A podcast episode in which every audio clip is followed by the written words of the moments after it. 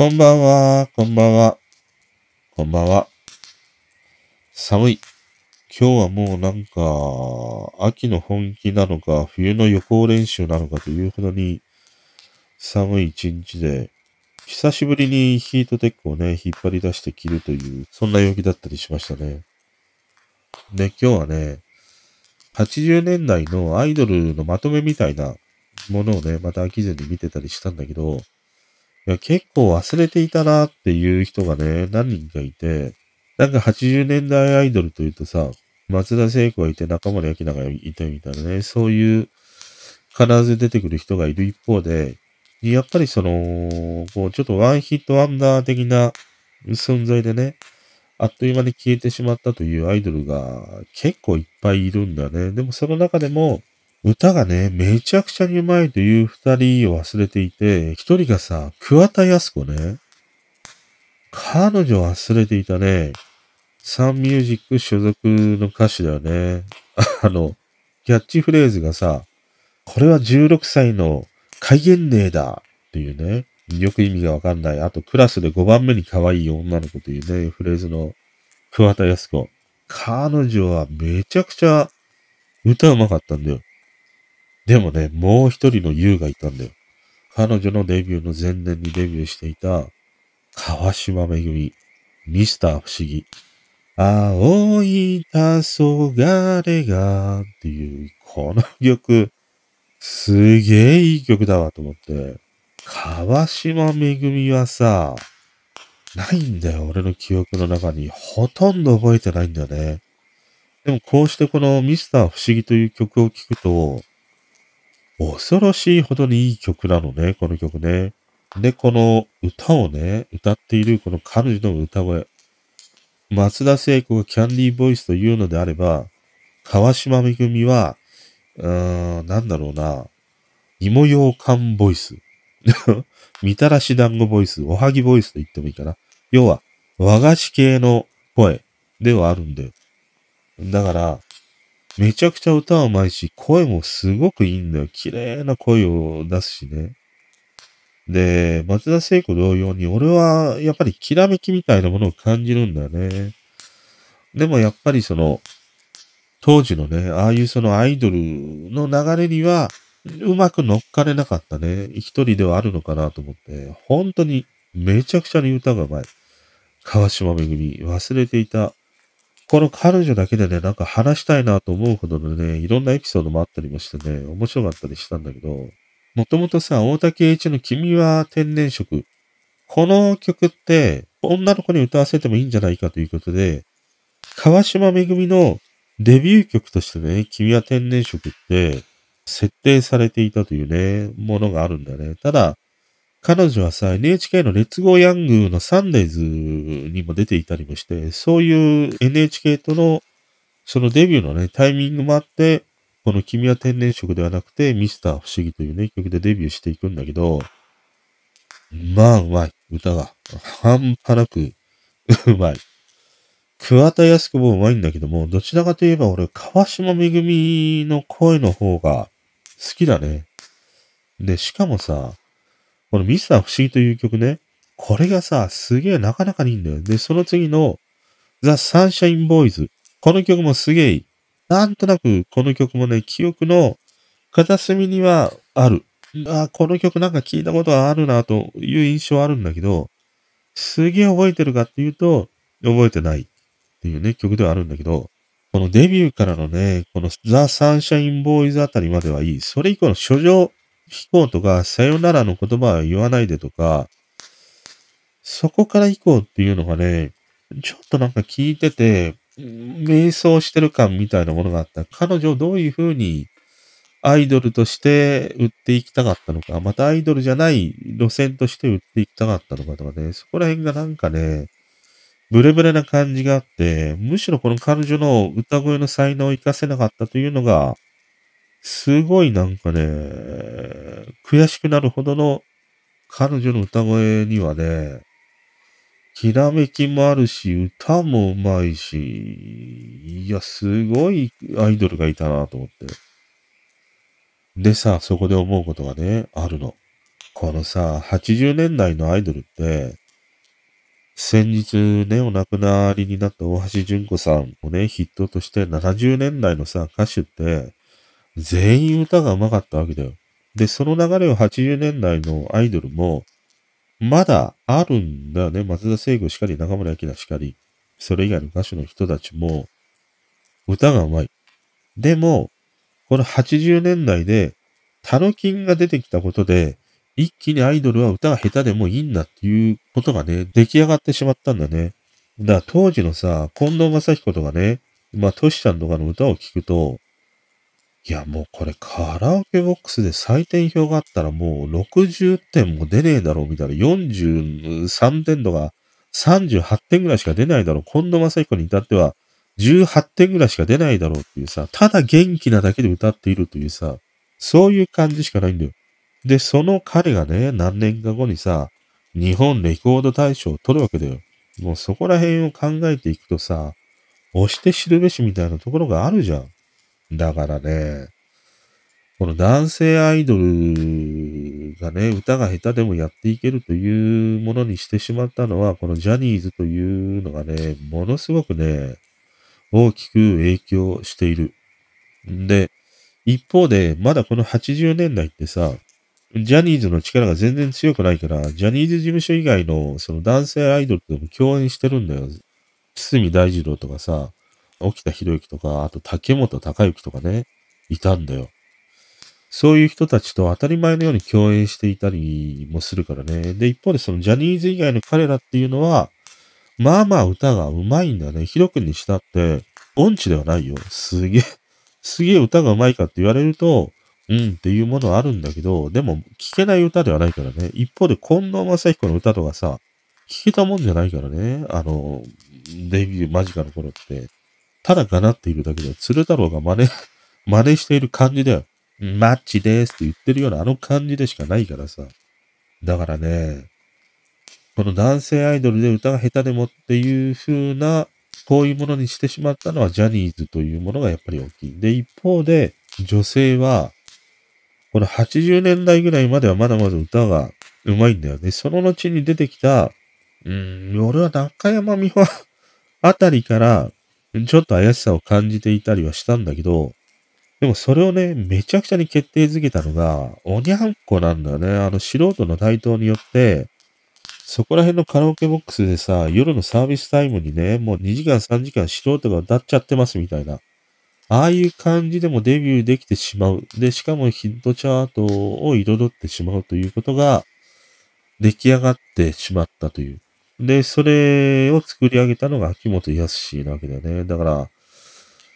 男性で言えばジャニーズ事務所だし、女性アイドルグループなんかで言うと、やっぱりこの秋元康が、こういうエンタメというか日本のこの邦楽界にもたらしたアイドルは歌が下手でもやっていけるという仕組みがね、この二組によってね、まあこの80年代くらいからね、始まっていったなっていう。だって、それより前の歌手って、いないじゃん、一人たりとて歌が下手って。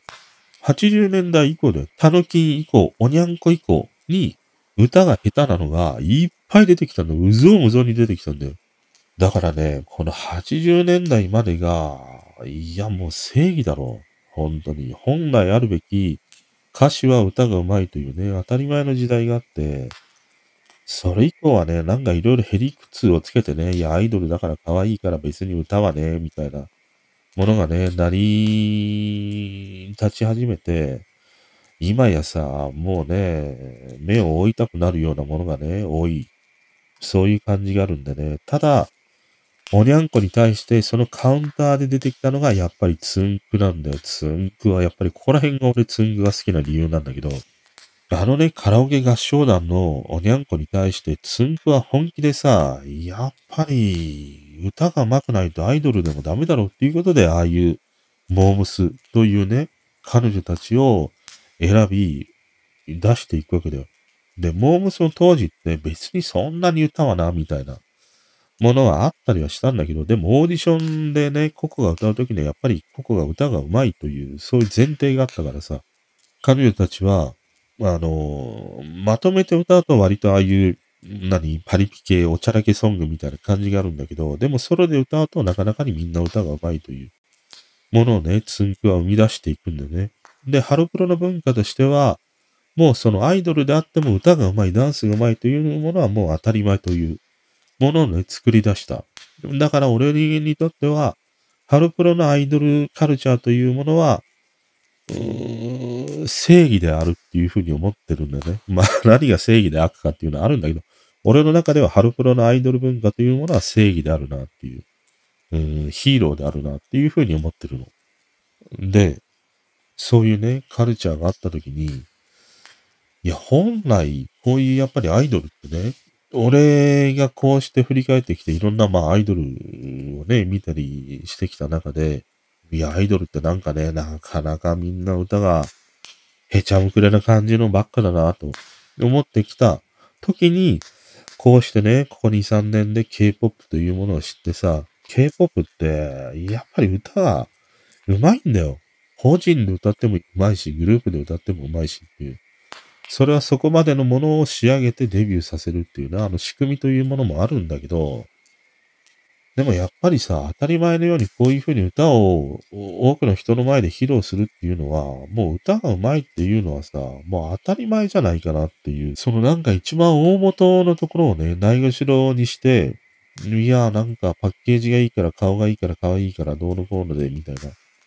ことっていうのは、もうさすがになんか通用しないよなっていうふうにね、なかなかに思うんだよね。うん。だからね、うん、まあその K-POP のなんか凄さみたいなものはね、こう日々感じてたりはするんだけど、でもやっぱりね、忘れていけないのは、ハロプロだよ。あのね、ハロプロのステージに関しては、K-POP よりも、1段も2段も3段も4段もね、上だよ。あのステージのパフォーマンスやね、歌唱というものはね、圧倒的にうまいんだよ、ハロプロの。特に俺、ジュースジュースが好きだ。ジュースジュースのね、動画を見たり、最近あの、なんだ、オフィシャルからもさ、昔のね、初期メンバーのやつが公開されたりするのを見ると、あのライブでさ、走り回ってね、ダンスをして、それでもさ、歌が上手いんだよね。歌が聴けるものを歌うんだよ。でも一方で K-POP って、まあダンスのね、激しい激しくないというものはあれど、もうやっぱり歌わないわけだよね。歌わないで、ね、すでに音源流してそれでダンスしているだけとかね、また実際そういうものがなかったとして、生で歌ってみたら、実はなんかなかなかにへちゃむくれだったとかね、そういうこともあるわけだよ。だからさ、やっぱりね、一周回って、歌を披露する人は、歌が上手いっていうところに立ち返らないと、いや、なんか歌手とかね、ミュージシャンとか言いながら、まあ最近はそのアーティストという言葉によってね、歌だけではなくて、そのパフォーマンスがとか、ビジュアルがとかコンセプトがっていうね、その曖昧なものにくるまれて、いや、私アーティストですみたいなことをね、言うんだけども、そのアーティストの中にはさ、やっぱりそのミュージシャンという歌を歌うっていうね、そのものがさ、一番ベースにあったりするわけじゃん。そこがね、どうにもならないっていうのは、ぽいだな。もう、ぽいだよ。本当に。ぽいぽいっていう感じだよ。うん。それをね、この80年代のアイドルの動画を見てて思った。この80年代の女性アイドルって、みんな歌がうまいよ。本当に。誰一人。でね、お、もう一つ思ったのが、このさ、川島めぐみ、桑田康子。で、もう一人ね、思い出したのは、高田水江。まあ一番最初俺の中では高田水江が一番最初になるんだけど、何かっていうと、一重三人娘で。十二学坊じゃないよ。一重三人娘。みんな、ちょっとね、重苦しいまぶたをしてるんだ。一重のね、こう涼しげな目をしてるという。だからこの一重まぶたのアイドルは歌が上手いんだよ。ものすごく。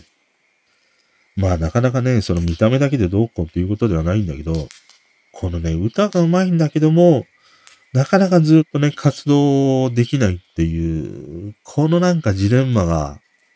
あるよね。当時を知ってる人は未だにものすごいアイドルとしてね、その聞いたり追いかけ続けているという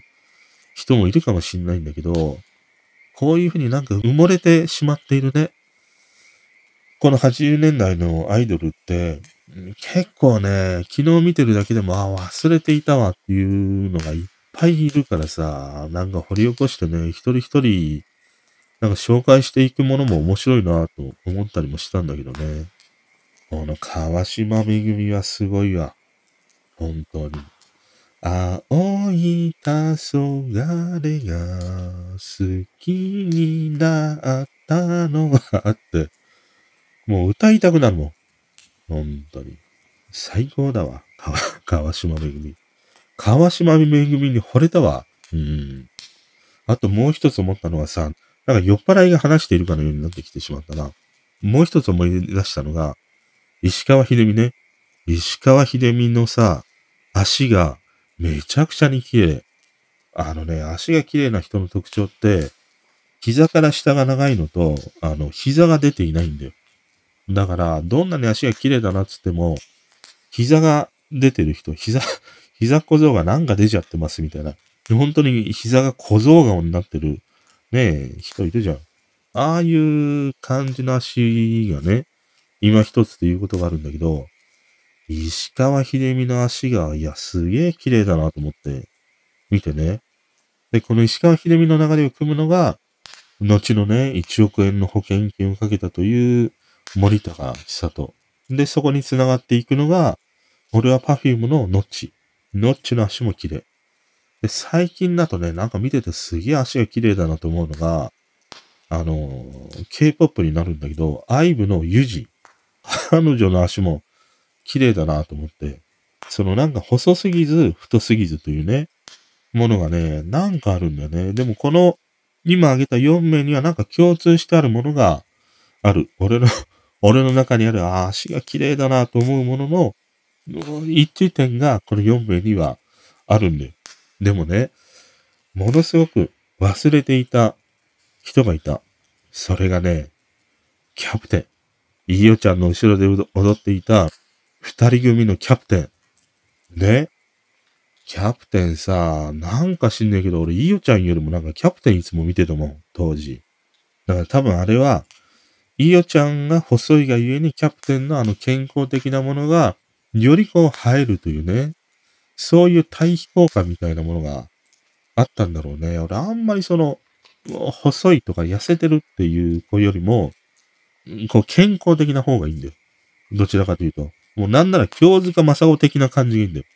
渡辺直美はダメだけど、京塚正子はいいんだよ。そういう、そういう感じ。うん、だからね、キャプテンも足がね、健康的で魅力的だったなって、なんかね、思い出したりしたんだよね。うん、あとあのー、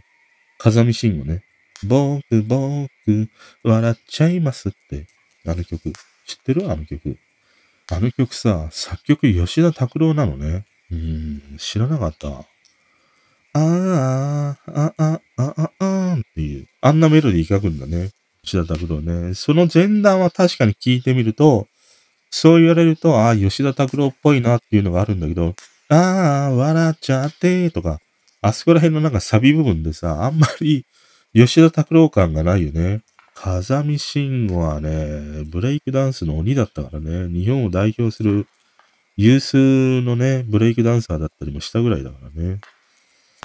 あとね、荒井薫子とかね、忘れてたわ。荒井薫子は、ずっと不思議だった。薫子という名前が不思議だった。薫で終わらないで、なんで子がつくのかなって、ずっと思ってた。荒井薫子ね。うん。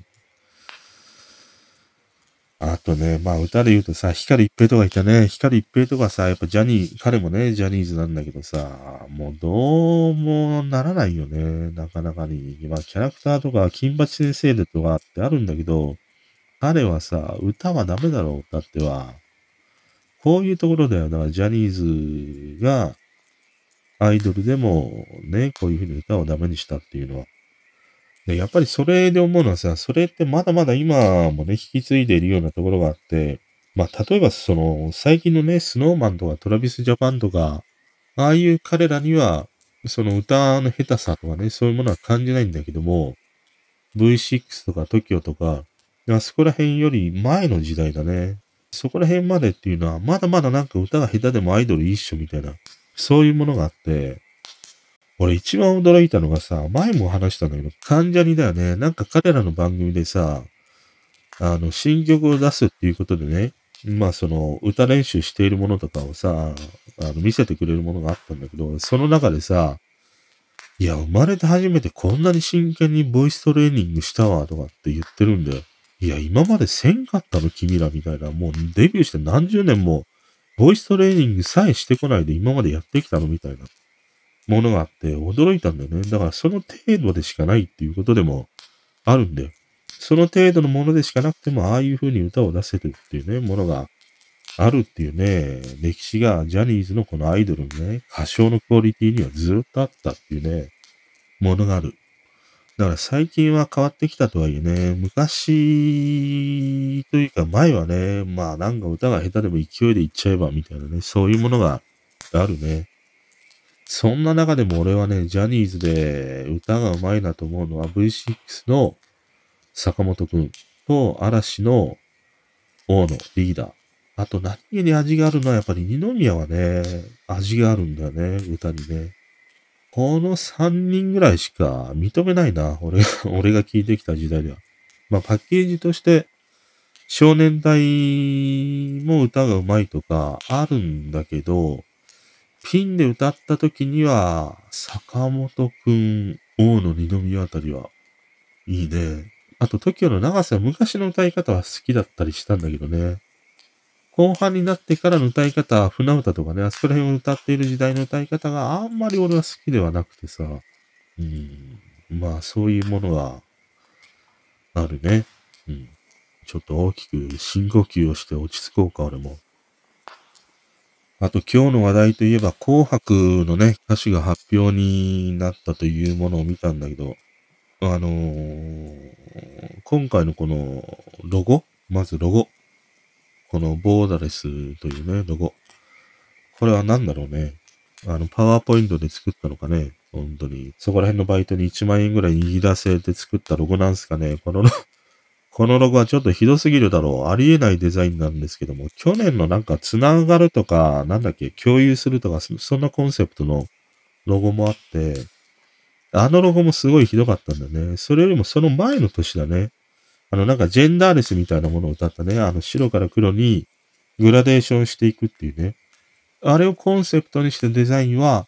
すごい綺麗だなと思ったの。要は、赤と白だけではなくて、その中間、赤と白の重なるようなものもあって、そこが、そのね、男で女でというくくりを取っ払ってという、そういうものがコンセプトになった、あのシンプルなデザインはすごいいいなと思ったんだけど、今回のこのボーダレスは、何これ？というね、もの、ものが、まずね、えー、思いました、私。でね、出場歌詞をこう、バーっとね、あの、見てみたんだけど、うん、まず第一印象としては、あんまりワクワクはしなかったというのが正直なところで、でも毎度毎度この紅白の出場歌手の発表ってそんなにワクワクは毎年例年しないんだね。でも実際本放送を見てみると、いや、すごい今年の紅白も面白かった、楽しめたわっていうこともあるから、まああんまりこの発表時点で俺は、その心躍るというね、ものが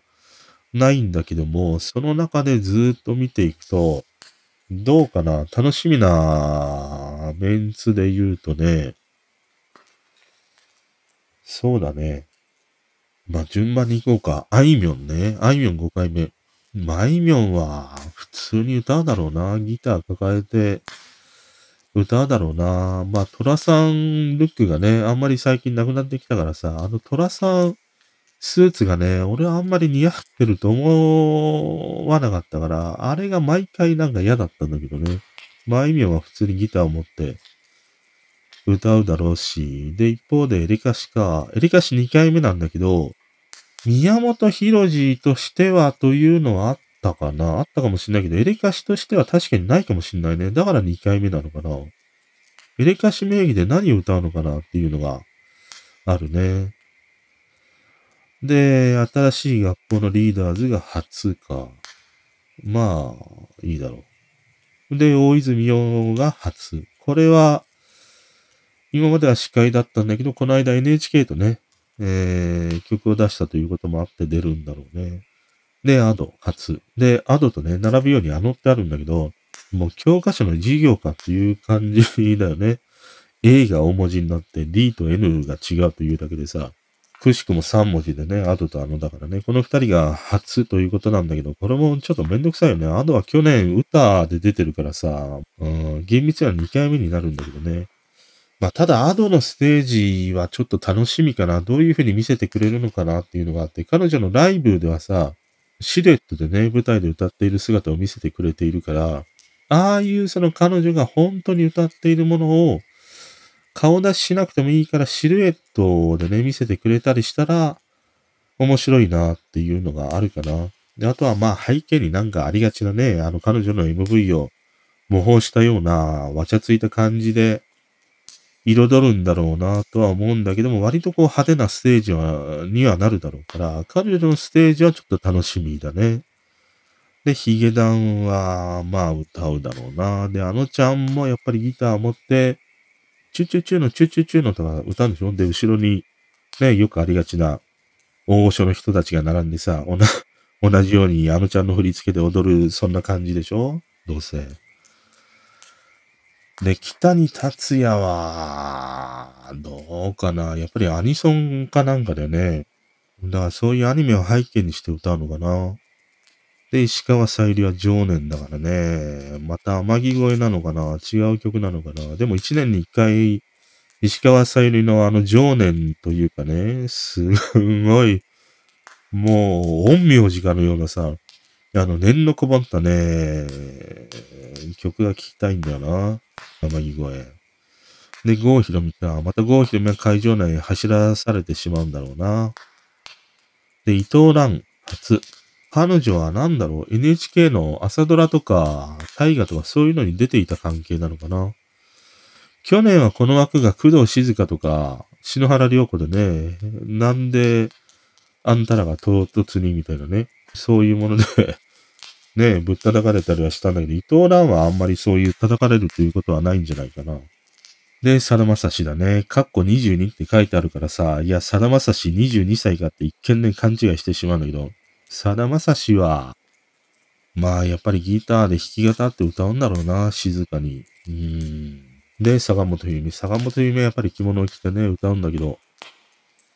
俺は坂本冬美やっぱブッダ聞きたいんだよな、もう一回な。うーん。文太を希望します。で、JO1、2回目ね。で、桜坂46、純烈。まあ、純烈はまた、彼らの役割としては、会場でね、歌って、会場を背にして歌うっていうのがね、もう決まりのスタイルだからね、そういう感じで歌うんだろうな。で、椎名林檎。椎名林檎のステージも毎年楽しみかな。椎名林檎名義でもいいし、東京事変でもいいんだけども、この椎名林檎のステージは毎回、演出が俺はすごい楽しみで、どういう感じで見せてくれるのかなっていうのがあるね。椎名林檎はステージが楽しみ。で、鈴木正幸。鈴木正幸、あの、鈴木アリーと歌ったさ、ダリダリドゥだっけ？あれをなんか聞いてみたいんだよね。あんまりこれを歌番組で、二人で歌っているのって見たことがないんだよな。だから紅白で見てみたいな。鈴木アリもね、さっきのハロプロだからさ、歌が上手いしね。そのコラボを見てみたいね。で、ジュジュか。まあ、ジュジュは、歌うだろうな。まあ、まあ歌うんだけど、特になんかっていうイメージはないな。で、ストプリが初数だね。ストプリは、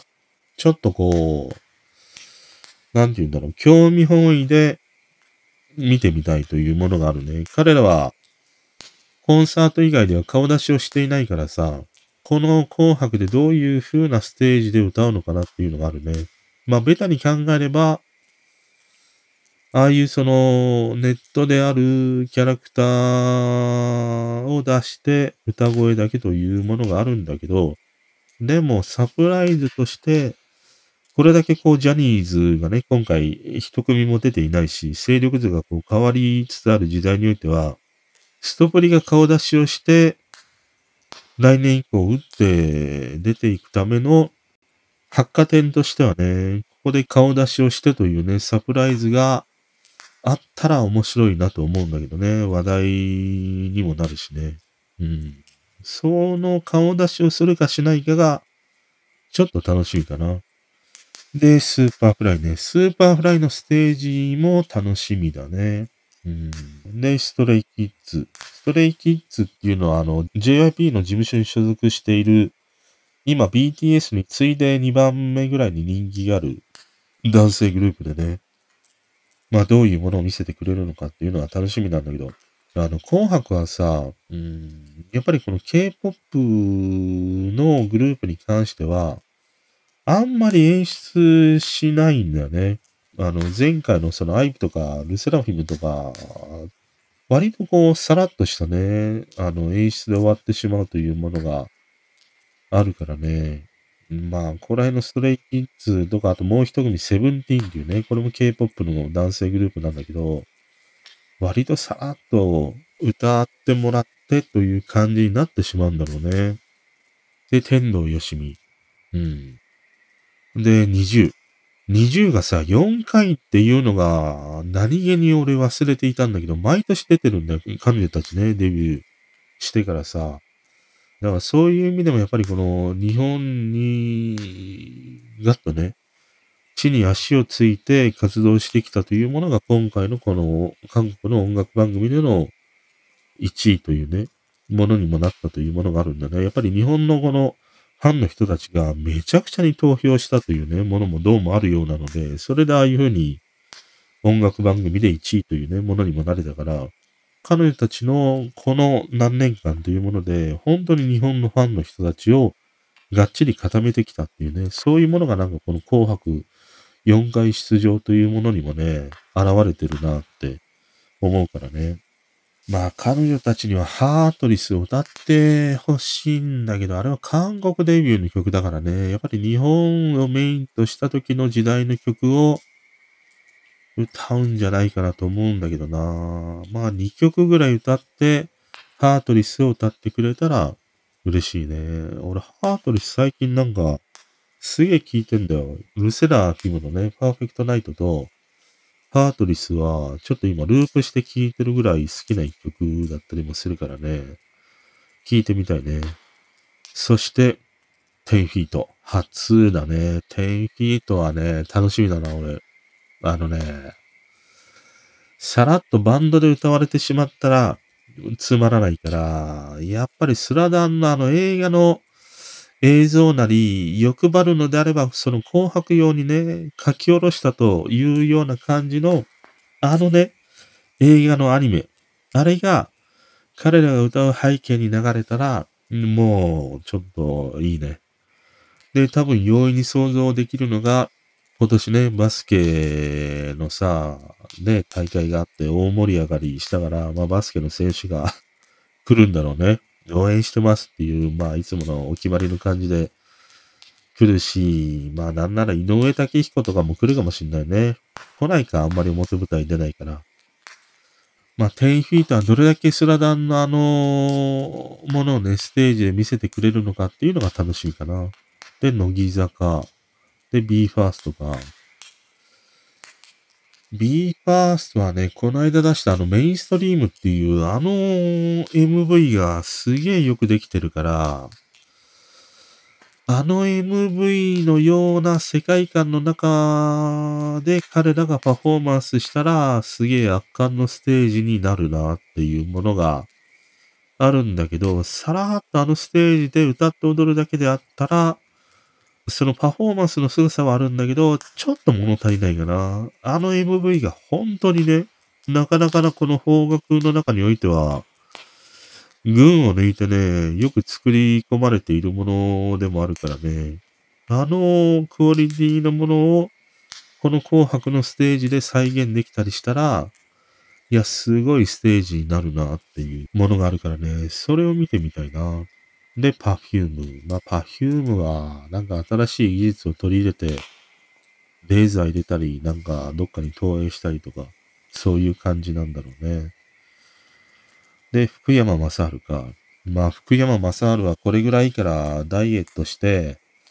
紅白に合わせて、より細いね、ジーンズが履けるようになるとかさ、革パンが履けるようになるとかさ、そういう準備期間に入っていくというね、ものがあるから、紅白では、いかにタイトな、ね、パンツやジャケットを着こなすかっていう、そういうところにね、注目してみるといいんではないでしょうか。で、ミーシャはどうかな？今年も鳥なのかな？うん。まあ、ミーシャは俺、あの、藤井風とのね、ステージがなんか記憶に残っていたりもするからね。うん。まあ、ミーシャは聞かせてくれるだろうな。で、藤井フミヤが今年は出るんだね。でも、フミヤといえばさ、毎度毎度さ、ねえお決まりのトゥルーラブばっかりだから、違う曲を聴きたいんだけどな。あの、欲張るのであれば、なんかチェッカーズ時代のね、曲とかを再現してくれたりしたら嬉しいんだけど、でもまあ、チェッカーズファンとしては悩ましいからね。トゥルーラブ以外の曲を聴いてみたいと思うんだよな。まあ、ベタなところでは、アナザーオリオンとかね、聴いてみたいしね。もう、毎回毎回トゥルーラブっていうのも、ちょっともう飽きたっていうね、ものがあるからね、違う曲を聴いてみたいね、この紅白のステージでね。で、ミサモ。ミサモっていうのは、あの、トゥワイスの3人いる日本人の女の子たちの3人で組んだユニットだね。まあ、彼女たちのステージはどうなんだろうね。さらっとやっぱり、歌って終わるような、そんな感じがしてしまうかな。で、星野源。まあ、星野源は NHK の貢献度がめちゃくちゃに高いからね、前回も彼だけのね、なんか特別なセットみたいなものが用意されていたように、今年も、ああいう星野源だけのセットでという感じで歌うんだろうね。で、水森香りも歌うだろうな。で、マンウィズか。マンウィズが初なんだ。マンウィズアミッション。うーん、まあ、あの、狼だよね。あれ、狼？狼だよね。あれを、紅白仕様にしてほしいね。うん。赤と白に分けるとかさ、あの、違う、違う色のものにするとかさ、なんかあの、パグにしてみるとかね、狼じゃなくて、キリンさんとかゾウさんのね、お面をかぶって歌うとかさ、そういうものはどうでしょうか。それか、あの、ミルマスカラスみたいにさ、2枚ね、覆面をかぶってるみたいな。あの狼の家のさ、ね、マスクをバーって取ったら、もう一枚下から違う狼が出てくるみたいなさ、そういう演出をしてほしいね。うん、で、ミレット。ミレイね。ミレイは、まあ、普通に歌うだろうなミレイなうん、あんまり思い浮かばないな、ステージのイメージ。で、ミセスグリーンアップル。初なんだね、彼らもね。まあ、彼らは歌うまいからね。でも、どうせならさ、ミセスグリーンアップルとヒゲダンとラップバトルのようにさ、歌バトルしてほしいんだけど、まあ、バトル、ヒゲダンと、まあもしくは、共演。あの、ヒゲダンの彼と、ミセスグリーンアップルのボーカルと、共演。うん。この二組は競合するからね。うーん。なんかな、コラボとかな、そういうなんかさ、仕掛け欲しいわ。ただ歌うだけじゃなくて。で、夜遊び。夜遊びが復活だね。まあ、夜遊びアイドルを歌うんだろうけど、何気に俺は夜遊びが一番楽しみかな。ステージとしてはね、どういう風な演出で見せてくれるのかなっていうのが、ものすごいあるな。ステージで歌わないで他で歌うとか、そういう感じになるのかな？結構、ものすごい派手なものになるんじゃないかな。夜遊びは多分今年のレコード大賞も取ると思うよ。夜遊びね。あの、ノミネ、ノミネートされているかどうかってちょっと見てないからわかんないんだけど、まあ今年をやっぱり象徴する一曲では、夜遊びのアイドルになるんじゃないかなっていうものがあるからね。そう考えると、やっぱりアニソンかというね、ものになるよね。そして、俺は、けん玉王になるの三山博士ね。もう、海賊王のならぬけん玉王になるというね、宮山博士。もうこれは地獄だろう本当に。俺、あの一員として絶対出たくないわ。もう失敗したら、もう死ぬまでで、死ぬまでそれをね、抱えて生きていかなければいけないからね。うん。まあ、また今年も剣玉なんだけど、まあ、これはかつての小林幸子とかね、あの衣装で注目を浴びるのと同じように、宮山博士で剣玉でっていうのが一つのイベントごとになってしまったね。うん。で、緑黄色社会。うん。で、山内圭介。で、ルセラフィム。ルセラフィムは何を歌うんだろうな。個人的にはパーフェクトナイト聞きたいけど、まあ絶対歌わないだろうから、できれば日本であんまり披露されていないあの今瀬と歌ったジュエリーをね、聞いてみたいね。だから今瀬と共演するんじゃないかな。で、今瀬は来年、次の紅白に向けて彼がね、今の感じで活躍していけば、来年には今瀬もね、紅白に出るという、そういうストーリーが描けるから、まあ、ルセラフィムと今瀬がコラボしたね、あの、ジュエリーという日本語詞の曲を歌うんじゃないかな。そして、ゆず。うん、まあ、ゆずな、うん、まあ、いろいろ思うところはあるけど、まあ、ねえゆずなんだな。なんか、ゆずとさ、あの、リトグリとさ、まあ、緑黄色社会もあるんだけど、いつもなんかね、出てるよね、歌番組ね。してるとね、そういう感じがしてしまうんだよな。うん。まあ、ざっとね、眺めてみたりしたんだけど、個人的な楽しみとしては、一番は、まあ、夜遊びがね、どういう風な演出で、あの、アイドルというアゲアゲの曲を聴かせてくれるのか。あと、BE:FIRST じゃなく、まあ、BE:FIRST もそうだし、あの、10フィート。10フィートが、スラダンをね、かなり再現してくれたら、すげえ嬉しいんだけどな。うん、あの映画のスラダンって来年だからさ、あの、ね、DVD とかブルーレイが。でも映画はもう終わったでしょ。だから結構映画の中のシーンを、この紅白で見せるとか、そういうことをするんじゃないかな。その意味ではちょっと楽しみかな。まあ、あとはストプリの顔出し顔出さないとかそういうものもあるし。うんそんなとこかな。あとはまあ、これからね、まだまだその特別枠でというものが発表されてないでしょ。その特別枠でね、どういう人が出てくるのかっていうところがもう言ってしまえば、本命とも言えるからさ、そこでどういう人がというのが楽しみだね。あとやっぱり今回の英断としては、まあ一つは、このジャニーズ所属のね、人が一人も出ていないっていうのが一つ決断をしたよね。やっぱり、なんかこれは俺両者から歩み寄ったんじゃないかなと思うんだね。その NHK 側としてはさ、やっぱりこの紅白って世界中に配信されるというものもあるからね。ね世界から見たときにさ、動画というものがあるから、NHK 側の思惑としては、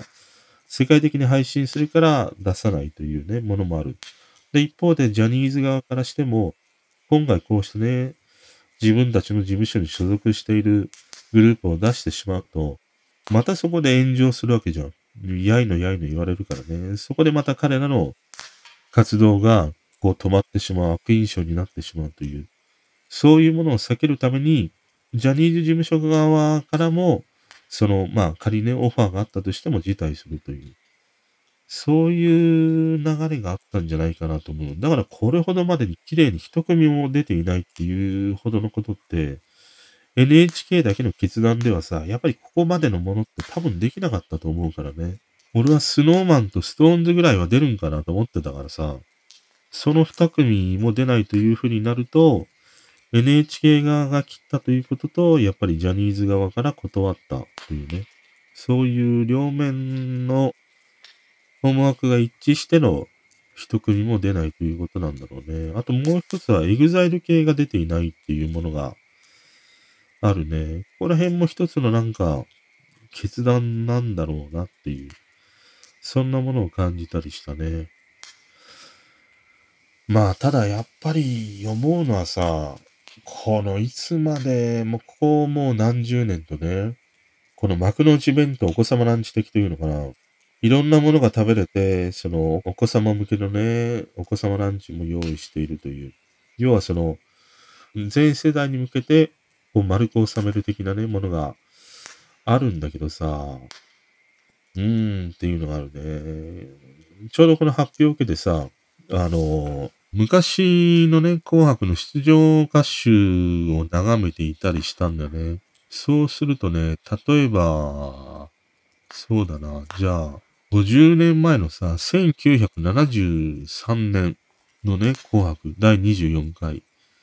司会がね、水前寺清子。白組が宮田照というね。もう、すごいんだな。で、この24回のさ、えー、出場歌手をね、見てみると、例えばね、赤組で言うとね、小柳ルミ子、石田恵美、森正子、南沙織、首里栄子、和田明子、金井勝子に、八代明、チェリッシュ、浅岡めぐみで、山本リンダ、ザ・ピーナッツのアグネスちゃん、天地まりのゆきさおりの大山ひいひい、相良直美で青江美奈、浜辺浜子の水前寺清子の千秋直美で、宮古晴美の島倉のチョコというね、赤組。で、一方の白組、布施明で西郷照彦、野口五郎、坂井正明、三河健一、橋幸、フォーリーブスの菅原洋一、ガロで三好英二でピンガラ兄弟、上条常彦、郷ひろみ、錦野明、鶴岡正義と東京ロマンチカからの沢田健二のフランク長井、森進一の藤山一郎、南春夫で、五木ひろしの水原博士の北島三郎というさ、どうなんこれ。もう、一人たりとて、歌が下手な人が皆無。そして、明らかに大人ターゲットというね。だから、昔のやっぱり紅白って大人のものなんだよね。要は大人の一年の労を賑わうかのように、一年お疲れ様ということでね、大人の人が楽しめる歌番組というものを提供していたんだよ。それがいつの頃からか、アイドルが出てきて、アイドルがこういう紅白に出るようになって、お子ちゃまにも楽しめるっていうものにした結果、どんどんどんどんこうね、わけのわかんないものになっていたというね、ものがあるんだよね。だから、こうしてさ、50年前のね、紅白を見てみると、うーん、なんか、今の時代だからこそね、あえてなんかオールターゲットということではなくて、もう完全に分けてもいいのになっていうふうに思うんだよ。要は、この年末にやる紅白っていうのは、本当に歌が上手い人だけ集めましたみたいな。例えば、まあ、 MISIA がいるように、玉置浩二がいたり、 Superfly がいてさ、そうだね。じゃあ、小田和正、宇多田ヒカルがいる、久保田利伸がいる、平井堅がいるとかさ、いっぱいいるわけじゃん、歌が上手い人って。要はそういう本気で歌が上手い人たちだけをああいう紅白の舞台で歌ってもらう。その、そうするとちょっと地味になるかな。高野豆腐っぽくなってしまうかな。でもさ、俺世代はさ、歌が上手い人のものが聞きたいっていう風にね、思うんだよね。しかも、現役で歌が上手い。かつて歌が上手いんだけど、今声が出ていないっていう人は、やっぱりちょっと残念な思いになってしまうから、今でもしっかりね、歌が聴けるっていう、そういう人にね、出演してもらいたい。で、歌を聴かせるっていう、その本来あったね、紅白の姿に戻すっていう。で、一方で、別の日でもいいよ。前日でも前々日ぐらいでもいいんだけど、この間あの夜遊びとね、あのニュージーンズが出たような、ああいうその、なんかグローバルでね、いろんな人が出てという。あの歌番組が本当にすごい良かったから、ああいうようなパッケージングで、その若い人たちをターゲットにしたような、その世代の人たちが聴いている人たちを、ガッとね、本気で集めて、紅白の前日、前々日ぐらいにやるというね。そういうものがあってもいいんじゃないかな。でさ、多分その本家のね、視聴率が、そういう風にしてしまうとガッと下がるからっていうね、そういうものをね、抱いてると思うんだけど、でもさ、言うても NHK って別にね、視聴率でスポンサーがどうのこうのっていうところでやっていない本来あるべき放送局なわけだから、あんまりその視聴率というものだけにとらわれてね、ゴールターゲットでみんなが楽しめるというものではなくて、一回、ちょっとね、もう一回最初から作るっていうことをしてもいいと思うんだよ。だから、よくあるのがさ、プログラムでさ、こう一つのプログラムを作って、あの、月日が経過していく中で、ちょこちょこちょこちょこね、修正していくんだよ。で、その結果さ、もう、本気で手こ入れしようっていう時に、もうそれが直せないんだね。あま、あまりにもちょこちょこちょこちょこさ、いじりすぎてきた結果、その全体像を把握できなくなっているっていうことにね、往々にして陥るんだよ。だからそういう時には、もうそれは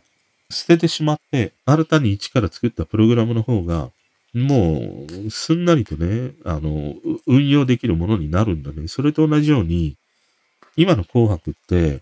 もういろんな視聴者の意見を取り入れてね、ちょこちょこちょこちょこ、こまごまこまごま手を入れた結果、もうなんかオールターゲットで幕の内お子様ランチ状態になってしまったというものがあるから、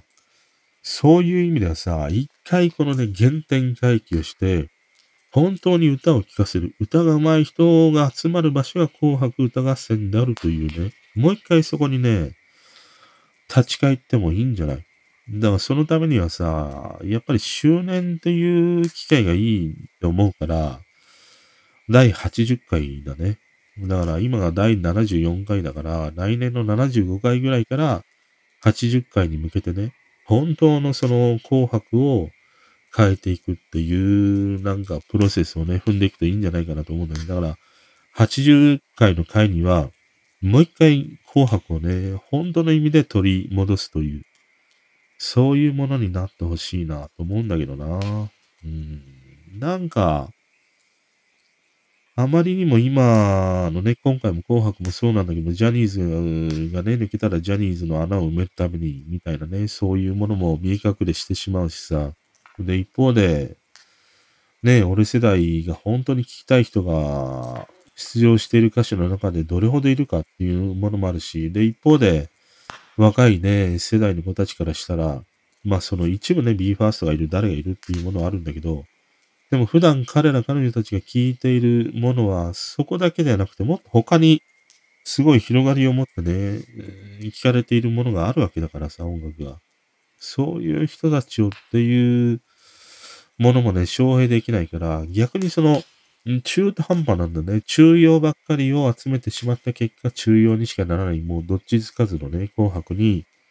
もうずっと長年になっているというね、そういう感じがあるんだよね。だからまあ、パッとね、あの、変えるというものはできないかもしれないけど、この80回というものに向けてね、もう一回その大きく原点回帰なのか、もう全くね、違うものを表現していくのかっていうのはあるんだけど、でもやっぱり根本的にあるのはさ、冒頭の話にも戻るんだけど、80年代アイドルのね、曲を聴いていて、やっぱり歌手、ミュージシャンっていうものは、もうね、歌が上手くないとダメなんだよ、どうしたって。歌が上手くないのは、カラオケと一緒だから。よっぽどカラオケでさ、俺の知り合いのさ、友達が歌っている歌の方がさ、よっぽど上手いもん。やっぱりね、その歌手は歌が上手い。アイドルであっても歌が上手いというものは、もう一番ね、ベースとしないとね、ダメなんじゃねえかな。うん。